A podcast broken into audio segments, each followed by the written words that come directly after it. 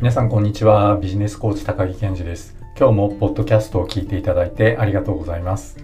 緊急事態宣言が解除されて外出自粛が明けました。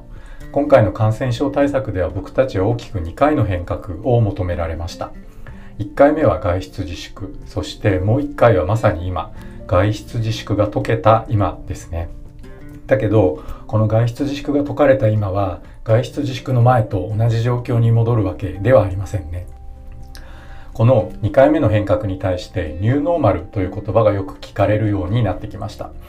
外出自粛明けの新しいライフスタイルを表そうとする言葉のようです。今回はこのニューノーマルなライフスタイルについて僕がいろいろなビジネスパーソンの方とお話をしたりコーチングセッションをしていて感じることについてお伝えします。このチャンネルでは週末企業、副業、経営、ビジネスやライフスタイルの最適化に関する情報をお伝えしています。ご興味のある方はぜひチャンネル登録よろしくお願いします。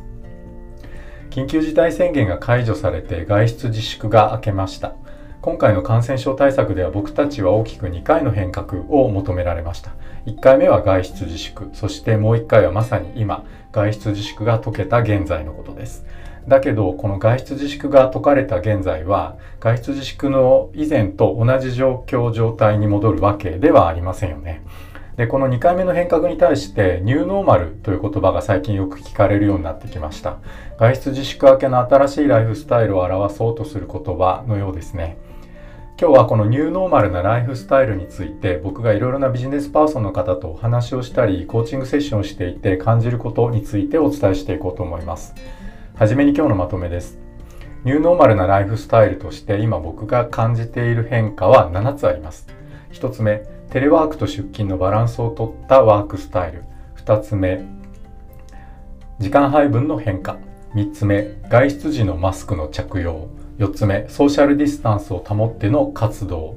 5つ目、ビジネスだけではなく、プライベートでもオンラインとオフライン、リアル対面の使い分けですね。6つ目、皆さんのお金の使い方。7つ目、決済方法の変化。この7つですね。それでは順番にお伝えしていきましょう。まず1つ目、テレワークと出勤のバランスをとったワークスタイル。今回、在宅勤務や自宅待機を経験した方たちから様々な感想をお聞きしました。一番印象的だったのは通勤に関するお話です。一つは通勤のストレスってすごいエネルギーが奪われてるんだっていう気づきとそれからもう一つは通勤がなくなるとこんなに時間が生まれるんだというお話です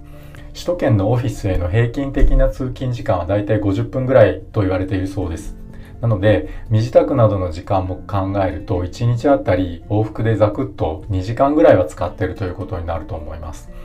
もちろんこの2時間の全てが何もしていない時間ではない方もいらっしゃると思うので新しい時間がまるっとこう2時間生まれるということではないと思いますがより効果的に時間が使えるようになる可能性というのは高いと思います。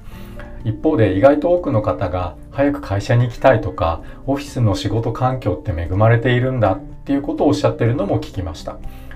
出社する出勤するということにも価値や意味があるのが改めて分かってきます。でこの中にはテレワークのインフラがまだ不十分であるといった理由もあると思いますしもちろん話題になっているハンコのための出勤とかは今後変わってくると思います。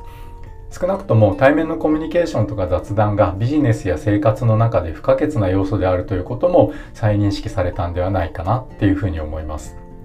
今後業種や職種それから個人のスキルとか個性に応じたテレワークと出勤のバランスを企業もそれから働く一人一人も見つけていくということになると思います。2つ目時間配分の変化です。約2ヶ月間ずっと在宅ワークだった僕のある知人は運動不足解消のために毎朝できる限り朝の散歩をなさっていました。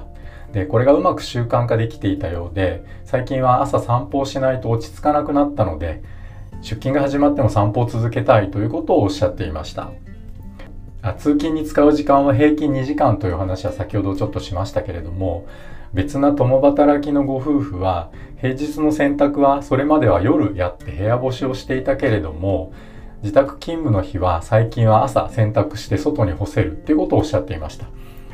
一方で通勤時間が有効に使えていた方例えばいつも通勤電車でスマホで副業の調べ物をしているという方がいらっしゃいました。その他にも読書が好きで通勤電車で本を読んでいたっていう方もいらっしゃると思います。こういった時間はテレワークの時は意図的に確保していかないとその時間がまるっとどっかに行ってしまうということになってしまいそうですね。ニューノーマルなライフスタイルでは時間配分の変化これも起こってくると思います。3つ目と4つ目です。外出時のマスク着用とソーシャルディスタンスを保っての活動僕自身のことで言うと対面でのセッションをご希望されている方とのコーチングセッションでは今は3密を避けるためにオープンスペースでセッションをしていたりとかそれから僕自身もクライアントさんもマスクを着用してセッションをしていたり合わせて向かい合ってお話をするのではなくて隣り合って座ってセッションをするように、えー、工夫しています。ですのでマスクをした状態で隣にいる方の伝えたいことを理解する能力を高めることが必要だったりマスクをした状態で隣にいる方により効果的に思いを伝えるスキルを高めていくということが必要になってくるなって感じています。今までとちょっと違ったオフラインでのコミュニケーション能力が必要になるなっていうことだと思います。5つ目オンラインとオフラインの使い分け。この2ヶ月間の外出自粛で Teams を使って会社のミーティングをしたり Zoom を使って飲み会をしたりとかオンラインでのコミュニケーションが一気に当たり前になりました。こういったオンラインでのコミュニケーションは今後も続いていくと思います。きっとコミュニケーションのツールはここからもどんどん進化をしていくのでより快適にオンラインコミュニケーションができるようになっていくでしょう。そしてオンラインでのコミュニケーションのスキルや工夫例えば画面の中での表現力とかオンラインファシリテーションのスキルとかまたちょっとした工夫で言えばバーチャル背景の営業的な活用みたいなことも今後進化していくんじゃないかなっていうふうに思います。その一方で多くの方にリアルな場を共有することの大切さを改めて感じる2ヶ月間でもあったと思います。今後本当に対面でなくてはできないこととして今感覚的に皆さんが感じていることが徐々に言語化をされていってその明確にされた対面でなくてはできないことっていうのの価値っていうのは一層上がっていくように僕は感じています。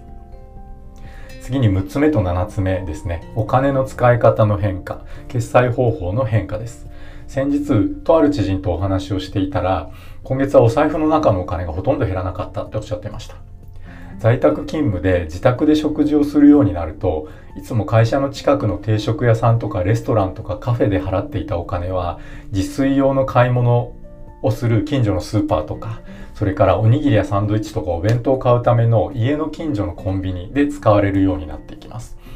自炊をすればその分の支出は少し減るでしょうし在宅だと活動量が減るのでご飯を食べる量っていうのも減るので、まあ、食費そのものは少し減るかもしれません。その一方で在宅で仕事をしていると家で飲むお茶とかコーヒーにこだわるという人がいたりとかそれからスナック菓子とか甘いもの食べる量増えちゃったんだよねっていうお話もよくお聞きします。逆にこういった嗜好品への支出は増えている方もどうやら多いみたいです。お財布の中のお金が減らなくなったのにはもう一つ理由があると思います。接触リスクを減らすことを考えて、電子マネーとか QR コードなどのスマホ決済を使う方が増えているっていうふうに聞いてます。それから Amazon などの通販を利用する方も、まあこちらも増えているので、一説によると約2割ぐらいの方が支払い方法に変化があったって、えー、おっしゃっているようです。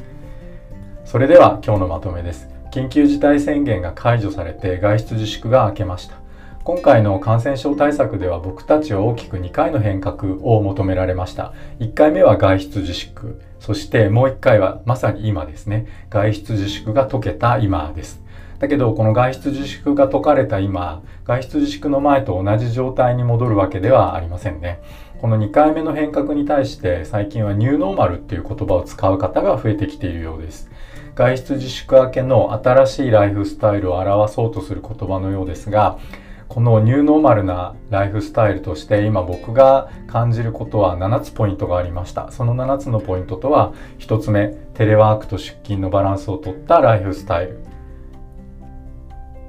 2つ目時間配分の変化。3つ目外出時のマスク着用。4つ目ソーシャルディスタンスを保っての活動。5つ目ビジネスだけではなくプライベートでもオンラインとオフラインリアル対面の使い分けですね。6つ目皆さんのお金の使い方の変化。7つ目決済方法。お金の決済方法の変化ですね。今日のお話が面白かった役に立ったと思う方はチャンネル登録よろしくお願いいたします。それでは今日はここまでにしたいと思います。今日もポッドキャストを最後まで聞いていただいてありがとうございました。バイバーイ。